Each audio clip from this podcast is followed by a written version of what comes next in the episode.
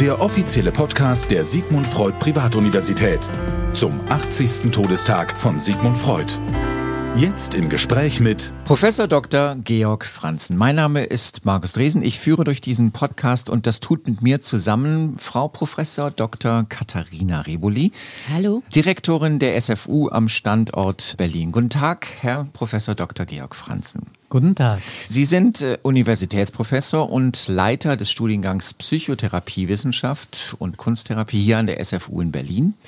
Thema ist der Tagung 80-jähriger Todestag. Vor 80 Jahren ist Sigmund Freud gestorben und Ihr Spezialthema ist die Kunsttherapie, Herr Dr. Georg Franzen. Erklären Sie mir mal den Einfluss von Freud auf die Kunst. So für den Normalbürger jetzt äh, nicht wirklich offensichtlich. Also was hat das miteinander zu tun? Ja, das hat sehr viel miteinander äh, zu tun. Freud hat sich ja sehr für Kunst interessiert für die Kunstwerke, besonders für die alten Meister. Er hat sich sehr viel mit Archäologie beschäftigt, er hat viel gesammelt. Wer zum Beispiel das Sigmund Freud Museum in London besucht, wird sehen, dass er sich äh, tagtäglich mit äh, Statuen und äh, Skulpturen umgeben hat, mit äh, Bildern und letztendlich seine ganze äh, Theorie baut auch auf äh, mythologische Fragestellungen auf und ähm, er war besonders immer unterwegs äh, in großen Städten, wie zum Beispiel in Rom, und hat sich dann dementsprechend äh, die Kunstwerke der großen Meister angesehen. Besonders angetan äh, hat ihn das äh, Kunstwerk von Michelangelo, äh, der Moses, äh, die Moses-Skulptur und ähm, ja, damit hat er sich beschäftigt und hat sogar ein kleines Büchlein darüber geschrieben. Wenn ich jetzt heute als äh, Kunstschaffender bzw. als Kunstbeobachter äh, mir das anschaue und sage, okay, was, was, was gibt es für einen Einfluss ähm, der Psychoanalyse, der Psychotherapie oder im speziellen Fall jetzt Sigmund Freud, was gibt es für einen Einfluss? War es vor der Psychotherapie eher nur deskriptive Kunst und danach gibt es Kunst, die auch eine Aussage jenseits des Beschreibenden hat? Ja, also es gibt also eine Entwicklung, also auch die Entwicklung dann, wie äh, Kunst erforscht wurde. Ähm, äh, vor äh, Freuds Zeiten war es ja noch so, dass man die, die Kunst äh, wissenschaftlich betrachtet hat, eben aus dem Blick der Kunstgeschichte, aus dem Blick der Ikonologie. Dabei war das nicht so wesentlich, ob es vielleicht auch unbewusste Anteile gibt in einem Kunstwerk und ob sich unbewusste Anteile dementsprechend auch in einem Kunstwerk abbilden kann. Und das ganze Unbewusste wurde dementsprechend dann auch aufgenommen in spätere Kunstströmungen, zum Beispiel auch dem Surrealismus, der sich ganz viel dann natürlich damit beschäftigt hat. Was ist das, das Unbewusste? Ne? Was ist der Traum? Wie, wie sind diese Traumlandschaften. Ne? Da gab es dann Filme, es gibt Gemälde von äh, Dali zum Beispiel, der das dementsprechend entwickelt hatte. Und Dali selbst war auch ein Verehrer von Freud, er hat ihn sogar äh, besucht in, in London, ähm, wobei Freud allerdings ihn nicht so äh, ernst genommen hat äh, in dieser Begegnung, in dieser ersten Begegnung, weil Freud eigentlich mehr tendiert, dahin tendierte, eben alte Kunst, alte Meister eben äh, zu, äh, zu schätzen. Ganz konkret, was hat Freud denn gesehen in den alten Meistern? Hat er da auch schon ähm, quasi hinters Bild geschaut und gesagt, okay, das ist nicht nur ein Porträt beziehungsweise eine Statue von einer historischen Person, sondern da gibt es auch schon mehr, was man ähm, sehen beziehungsweise erspüren kann? Ja, das hat er äh, auf jeden Fall gemacht. Er hat äh, versucht, so die äh, Psychoanalyse auch auf die Kunstwerke zu übertragen. Gibt es dort etwas in einem Kunstwerk, was wir erst auf den ersten Blick nicht so wahrnehmen äh, können? Gibt es äh, etwas Unbewusstes, äh, was sich dort mitteilt? Und äh, das hat er beispielsweise exemplarisch eben an dieser äh, Moses-Skulptur gemacht. Er ist da immer wieder hingegangen, er hat sich die äh, Statue angeguckt. Äh, sie war ja letztendlich konzipiert als Teil eines äh, Gesamtkunstwerkes. Das war das Grabmal von Julius äh, II., den damaligen Auftraggeber von Michelangelo. Und er hat in diesem äh, Kunstwerk wahrgenommen, dass es dort auch einen Rest einer abgelaufenen äh, Bewegung gibt, dass sozusagen diese, diese Körperbewegung nicht ausgeführt wird, nicht äh, vollendet wird und dementsprechend der, der Künstler auch seine eigene, ähm, seine eigene Situation auch in dieses Kunstwerk äh, hineingeformt hat. Ähm, wie ist er da methodologisch vorgegangen? Also was sind die Methoden? Ist es Beobachtung? Ist es ähm, was war quasi so sein Werkzeugkasten, um ähm, das sich anzuschauen und zu sagen, okay, da, da, da habe ich folgende Rückschlüsse draus? Er hat schon die Methode der Psychoanalyse äh, genutzt. Das hat er natürlich auch in anderen Dingen, wenn er selbst Analysen gemacht hat, also mhm. die, die freie Assoziation, was fällt ihm dazu ein, wo führt ihn das hin, wobei er bei der Michelangelo-Studio auch auf die Kunstwissenschaften äh, sich bezogen hat. Das war ganz wichtig und ich finde das sehr äh, wichtig, dass er die auch mit einbezogen äh, hat und hat geguckt, ja, was haben andere Kunstwissenschaftler auch schon darüber geschrieben? Gibt es auch Vermutungen, die auch in eine, äh, so ein, in eine solche Richtung führen? Hm. Die Kunst hat ihn ja auch in seiner Theorieentwicklung beeinflusst, nicht? Also ähm, äh, Stichwort die Abwehrmechanismen. Ne? Das ist das einzige Konzept, das äh, wertend oder bewertend, also der Einteilung hin von den primitiven zu den reifen Abwehrmechanismen, ne? primitiv die Spaltung beispielsweise. Und als sehr reif hat er die Sublimierung äh, beschrieben. Und äh, da hat er auch äh, das Beispiel den Künstler genannt. Ne? Das innere, also innerpsychische oder auch intrapsychische Konflikte eben über die Kunst sublimiert werden können. Das heißt, es gibt nicht nur den Einfluss, dass man sagt, okay, Freud hat die Kunst ähm, ähm, beeinflusst, sondern ähm, Freud selber ist auch durch die Kunst beeinflusst worden. Ja, das auf jeden Fall. Also er, er hat auch die Kunst genutzt, um sich zu äh, stabilisieren. Das ist an äh, späteren Forschung zur, zu seiner Freud, äh, äh, zu dieser Studie von Freud über den, den Moses und Michelangelo auch herausgekommen, dass er dadurch, dass er dann dort immer hingegangen ist, sich den Moses an, angeschaut hat, er hat seiner äh, Frau eine Postkarte geschickt, hat geschrieben, äh, plötzlich durch ähm, ähm, den Moses des Michelangelo habe ich äh, verstanden, er sich, mhm. äh, hat sich selber verstanden, er hat sich über diese Moses-Figur auch stabilisiert. Und äh, da gibt es eben auch spätere Theorien, die auf Freud auch aufbauen, die sagen, dass ein Kunstwerk durchaus auch dazu führen kann, dass jemand sich eben stabilisieren kann, ne? sein, mhm. sein Selbst äh, stabilisieren kann und eben äh, von diesem Kunstwerk auch eine sogenannte psychische Energie ausgeht, die dann auf den äh, Betrachter übergeht. Und damals war Freud natürlich in einer äh, Situation, wo er ja noch nicht anerkannt war überall. Mhm. Ne? Die Psychoanalyse hat es schwer, sich durchzusetzen. Und er hat sich eben mit diesem Moses auch identifiziert. Ne? Das okay. hat er natürlich jetzt nicht selber äh, geschrieben oder aufgeschrieben, dass es eben diese eigene Identifikation äh, gab. Aber er hat sich eben schon auch ein als ein solcher Moses äh, gefühlt, der eben die Gesetze des Unbewussten bringt. Ne? Das ist ja der Moses, der die Gesetztafeln ja. äh, im Arm hält und wo ähm, Freud sich fragt, ob das eben so ein Rest der abgelaufenen Bewegung, einer abgelaufenen Bewegung ist, dass der Moses auf, aufspringen will ähm, und diese Gesetzestafel ihm dann aus, der, aus dem Arm gleitet. Ne? Und ähm, das ist das, was ähm, eben auch nochmal gesagt wurde, das mit der Sublimierung, ne, dass er es geschafft hat, sich eben darüber, ähm, über diese Form dann auch letztendlich wieder in, in Fassung äh, zu bringen. Und äh, Sublimierung ist eben eine künstlerische äh, Fähigkeit oder eine künstlerische Tätigkeit, indem man eben künstlerisch tätig ist, kann man eben dann diese Krisen äh, dementsprechend überwinden.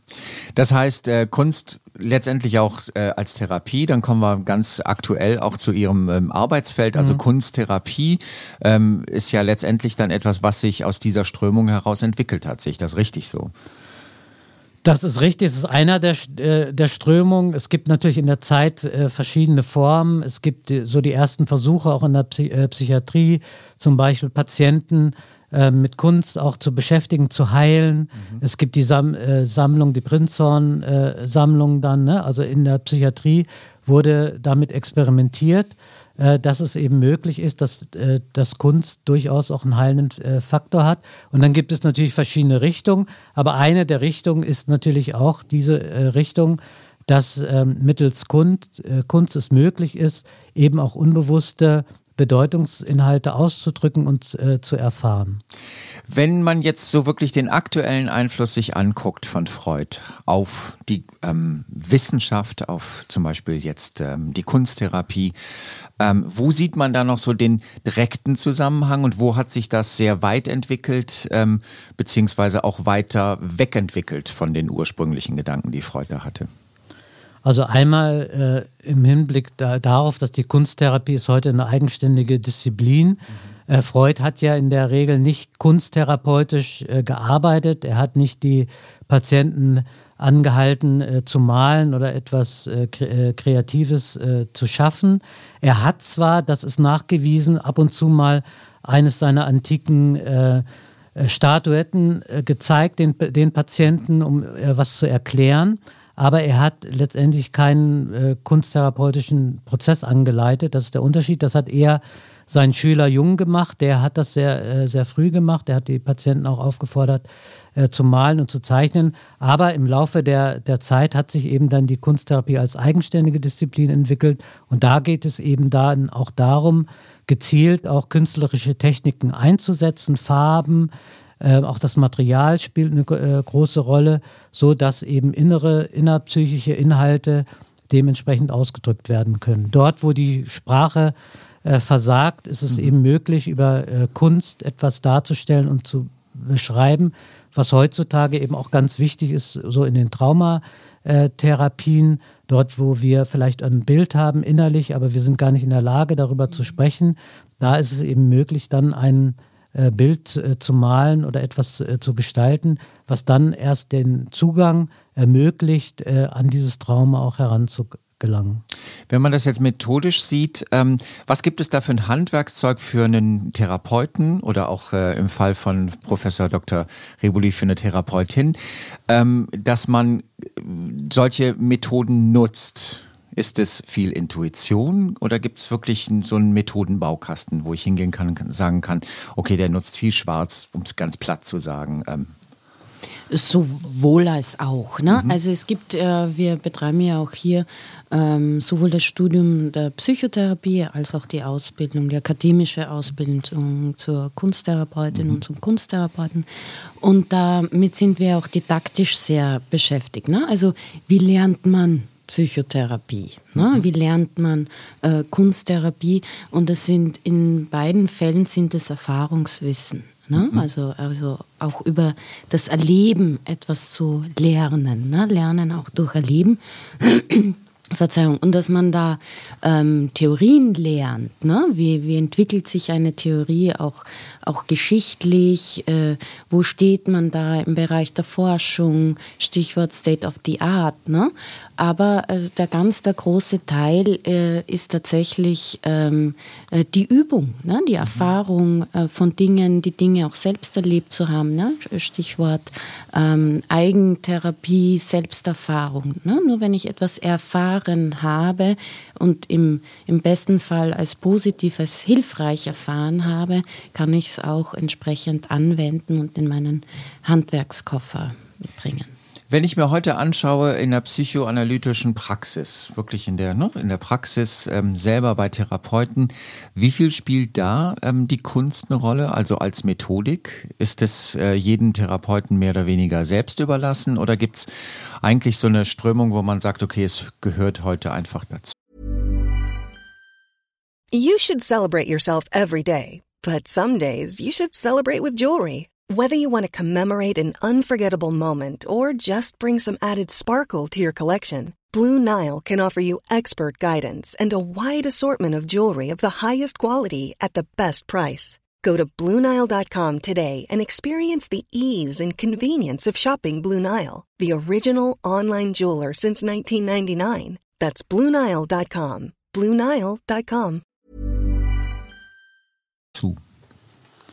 Also das ist auch unter, unterschiedlich, ne? weil wir haben ja verschiedene Therapieverfahren, die auch Richtlinien orientiert sind. Mhm. Man kann natürlich sagen, dass jemand, der ähm, orientiert ist an einem Ansatz beispielsweise von, von Jung, von C.G. Jung oder mhm. mit Imaginationsverfahren arbeitet. Da gibt es zum Beispiel die von Leuner, das von Leuner entwickelte Katatyme Bilderleben. Da ist es ganz wichtig, äh, eben diese inneren Bilder auszudrücken und die dann auch auf Papier äh, zu bringen. Und es gibt ähm, andere Ansätze in der Traumatherapie, zum Beispiel von äh, Frau Reddemann. Da ist es eben auch wichtig, eben diese über innere Bilder auszudrücken und äh, auch zu gestalten. Okay, also es hat wirklich auch immer noch aktuell in der Praxis der Psychoanalyse, der Therapie, ähm, wirklich einen Stellenwert, kann man sagen. 80 Jahre nach Freuds Tod. Es hat einen Stellenwert, wobei zu sagen ist, dass Freud ja selber diese, diese gestalterische Möglichkeit ja nicht genutzt hat in seinen Therapien. Ne? Ja. Es ist nur vielleicht sein Modell aufgegriffen worden, ne? dieses Konzept, dass sich in einem Bild, in einem Kunstwerk letztendlich auch etwas Unbewusstes ausdrücken kann. Das haben dann natürlich die Kunsttherapeuten auf, aufgegriffen und auch umgesetzt. Das ist sein großes Verdienst. Er hat uns gezeigt, dass auch dort der Künstler etwas Unbewusstes schafft. Also nochmal zurück zu dieser äh, Michelangelo-Skulptur. Äh, denn Michelangelo selber hat im Prinzip auch seine, seine persönlichen Leiden auch dort in diese äh, Form mit hineingebracht. Es war ja, er hat ja sehr viel körperliche Formen auch ge äh, gebracht. Es war damals in seiner Zeit, es ging darum, dass der Mensch ähm, sich mit dem Körper be befasst hat. Das, er war einer der ersten Künstler, die das Körperliche, dieses Ringen mit dem eigenen Körper, mit dem körperlichen äh, Ausdruck zum Thema hatte und was nachgewiesen werden konnte, dass er sich mit seinem Auftraggeber, die damals einem mächtigen äh, Kriegspapst Julius II., identifiziert hat. Und auch das ist äh, Teil dieser äh, Skulptur, ne? das ist ganz wichtig. Dieser Papst steckt da mit drin. Ne? Und das ist eben auch dieser unbewusste An Anteil, den wir so auf den ersten Blick gar nicht so, äh, so sehen und wahrnehmen können. Wenn ich mir aber jetzt mal einen Künstler oder beziehungsweise Künstler heute anschaue, da spielt doch eigentlich der Ursprung des Kunstwerks äh, eine wesentlich größere Rolle, als es das äh, in, bei, den bei den Klassikern getan hat. Also äh, sprich, heute ähm, das ist fast auch schon wieder ein Klassiker, aber wenn man sich Herrn Beuys anguckt, der eine Badewanne hinstellt und die einfach mit Fett auskleidet ähm, und wenn man seine Geschichte kennt, macht dieses äh, Kunstwerk auf einmal einen Sinn. Äh, hat sich dadurch auch sowas wie eine völlig neue ähm, Art der Kunst entwickelt? Ja, das denke ich schon. Natürlich, äh, das ist ja bei, bei Beuys äh, eben auch bekannt, ne, dass es seine eigene Geschichte war, sein eigenes Thema mit dem Filz, ne, mit seinen Verletzungen, die er im, äh, Krieg erlitten hat, ne, und dass er ge, gepflegt wurde da von Schamanen und wieder aufgebaut wurde. Also das ist natürlich etwas, ähm, das muss man sehen, das ist die eine Seite und das andere ist natürlich auch noch so die sozialpsychologische Szene. Das dürfen wir auch nicht vergessen. Die Psychoanalyse hat sich ja dann auch entwickelt zu einer Sozialpsychologie, wo man versucht hat, äh, kann ich auch etwas erkennen, was für die Zeit eine Bedeutung hat. Und da äh, kann man heute, wenn man das eben auch anwendet, auch sehen, dass natürlich jede Zeit ein äh, psychologisches Bedürfnis hatte, was teilweise auch durch die Künstler äh, vor Bewusstwerdung letztendlich auch mitteilen. Ne? Und da war natürlich auch Beuys seiner Zeit voraus, da war äh, Michelangelo seiner Ze äh, Zeit vora äh, voraus oder zum Beispiel die französische Künstlerin Niki de Saint-Phal, mhm. die hat ja ihre eigenen Traumatisierungen äh, dargestellt ne, und hat etwas zur Sprache gebracht, was in ihrer Zeit noch gar nicht Thema war. Ne? Das ist das, äh, das Wichtige. Und wenn ich mich dann dementsprechend auf ein Kunstwerk einlasse und es wirklich betrachte von verschiedenen Ebenen, äh, dann kann ich eben diesen Gesamtzusammenhang erkennen. Und ich denke, das ist auch schon ein äh, Verdienst von Freud. Kann man das so ein bisschen zusammenfassen, dass man sagt, okay, äh, früher war der Kunstbegriff eher technisch ähm, orientiert und heute ist es eher kreativ orientiert. Das heißt, auch das, was im, im, im, im, im Inneren des Körpers, äh, Quatsch, das im Inneren des Künstlers ist, dass äh, das äh, eine Wertigkeit hat und auch eine Wichtigkeit hat in der, im Kunstbegriff. Ja, auf jeden Fall. Also das würde man jetzt eher als so tiefenhermeneutischer äh, Zugang beschreiben. Ne? Äh, genau, das, was da in der Tiefe liegt, im Inneren, äh, das zu erkennen, um auch den, das Kunstwerk oder das Gesamtkunstwerk auch zu würdigen. Ähm, kann man da ein Beispiel nennen? Also was an kunstpsychologischer Betrachtung, also was macht es mit einem? Ähm, ja, ein Beispiel wäre zum Beispiel die Erweckung Adams, das Deckengemälde in der Sixtinischen Kapelle von Michelangelo. Da gibt es die äh, Berührung oder die Berührung zwischen äh, Adam und Gott. Äh, Gott erweckt Adam in diesem, in diesem Teil. Und man sieht, ähm, wie sich zwei, die Finger, Zeigefinger eben annähern und dazwischen ist ein Zwischenraum.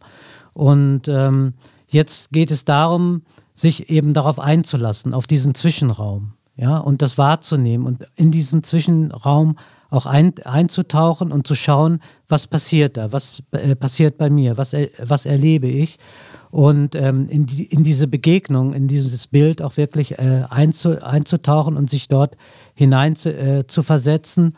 Ähm, dann kommen bestimmte Gedanken, dann äh, kommen Gefühle, Assoziationen, äh, all das, was vielleicht auch mit mir zu tun ha äh, haben kann, aber auch das, was vielleicht der Künstler damit ausgesagt hat. Also die Farben, ne? die, wie wirken die Farben auf mich und ähm, wie nehme ich dann diese äh, Farben und diese Begegnungen auch wahr. wahr. Weil diese Begegnung ist letztendlich auch eine Begegnung mit dem Betrachter. Ne? Der Be Betrachter begegnet in dieser Form natürlich auch dem Künstler und dem Gemälde. Abschließend, ähm, wenn Sie ähm, jetzt, sagen wir mal, 30 Sekunden Zeit hätten, um äh, dem Zuhörer bzw. der Zuhörerin klarzumachen, Freud 80 Jahre nach seinem Todestag, Freud und die Kunst, was ist das Wichtigste, was Mann oder sie oder die Frau wissen muss? Ja, dass Kunst, äh, Kunst eine tiefe äh, Wirkung haben kann auf den Be Betrachter und dazu beitragen kann, äh, uns zu stabilisieren.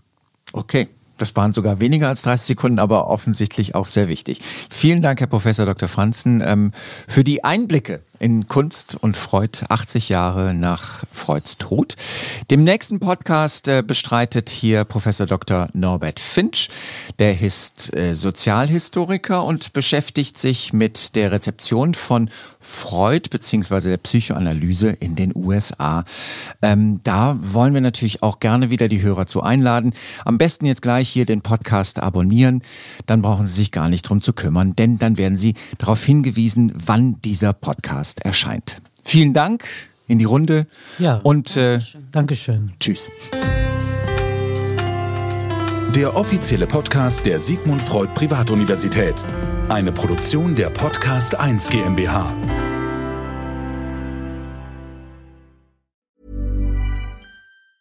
Ever catch yourself eating the same flavorless dinner three days in a row? Dreaming of something better? Well, HelloFresh is your guilt-free dream come true, baby. It's me, Gigi Palmer. Let's wake up those taste buds with hot, juicy pecan-crusted chicken or garlic butter shrimp scampi. Mm. Hello Fresh. Stop dreaming of all the delicious possibilities and dig in at HelloFresh.com. Let's get this dinner party started. Even when we're on a budget, we still deserve nice things. Quince is a place to scoop up stunning high-end goods for 50 to 80% less than similar brands. They have buttery soft cashmere sweaters starting at $50, luxurious Italian leather bags, and so much more. Plus, Quince only works with factories that use safe, ethical, and responsible manufacturing. Get the high-end goods you'll love without the high price tag with Quince. Go to quince.com/style for free shipping and 365-day returns.